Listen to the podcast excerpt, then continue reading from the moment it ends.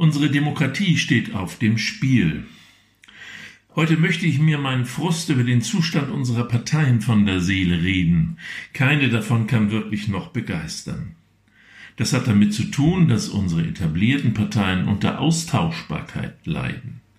Vor 50 Jahren schon hat der US-Politikwissenschaftler Robert Allen Dahl auf die Langzeitwirkung der Politik von Volksparteien hingewiesen. Volksparteien müssen eine Politik der Kompromisse und des Verhandelns betreiben, so Dahl. Eine Politik, die von Experten und Parteispitzen mit geringer Bindung an die Basis bestimmt wird und betont moderierend daherkommt. Im Ergebnis steht ein politischer Prozess halb pragmatisch und halb technokratisch.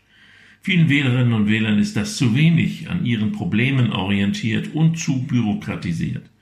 Ein solcher Prozess wird als Instrument politischer Eliten zur Wahrung der eigenen Interessen wahrgenommen. Parteien brauchen Profil, stattdessen gehen sie unter in der Beliebigkeit der Postmoderne. Aber auch die Führungskräfte unserer Parteien sind langweilig, austauschbar und überstehen kaum mehr als eine Wahlperiode.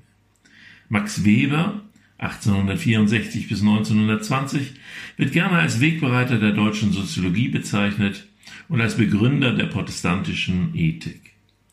Weber vertrat die Überzeugung, Demokratie braucht Charisma, also Führungskräfte mit besonderer Ausstrahlungskraft, denen man gerne zuhört, die wegweisend sind, die mitreißen und überzeugen können.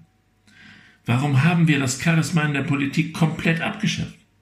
Die Menschen brauchen Vorbilder, denen es möglich ist, mit großen Geschichten und Visionen Menschen Hoffnung zu geben.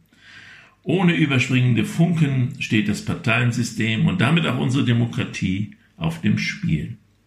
Haben Sie einen glücklichen Tag, aber seien Sie achtsam. Ihr Klaus-Dieter Müller.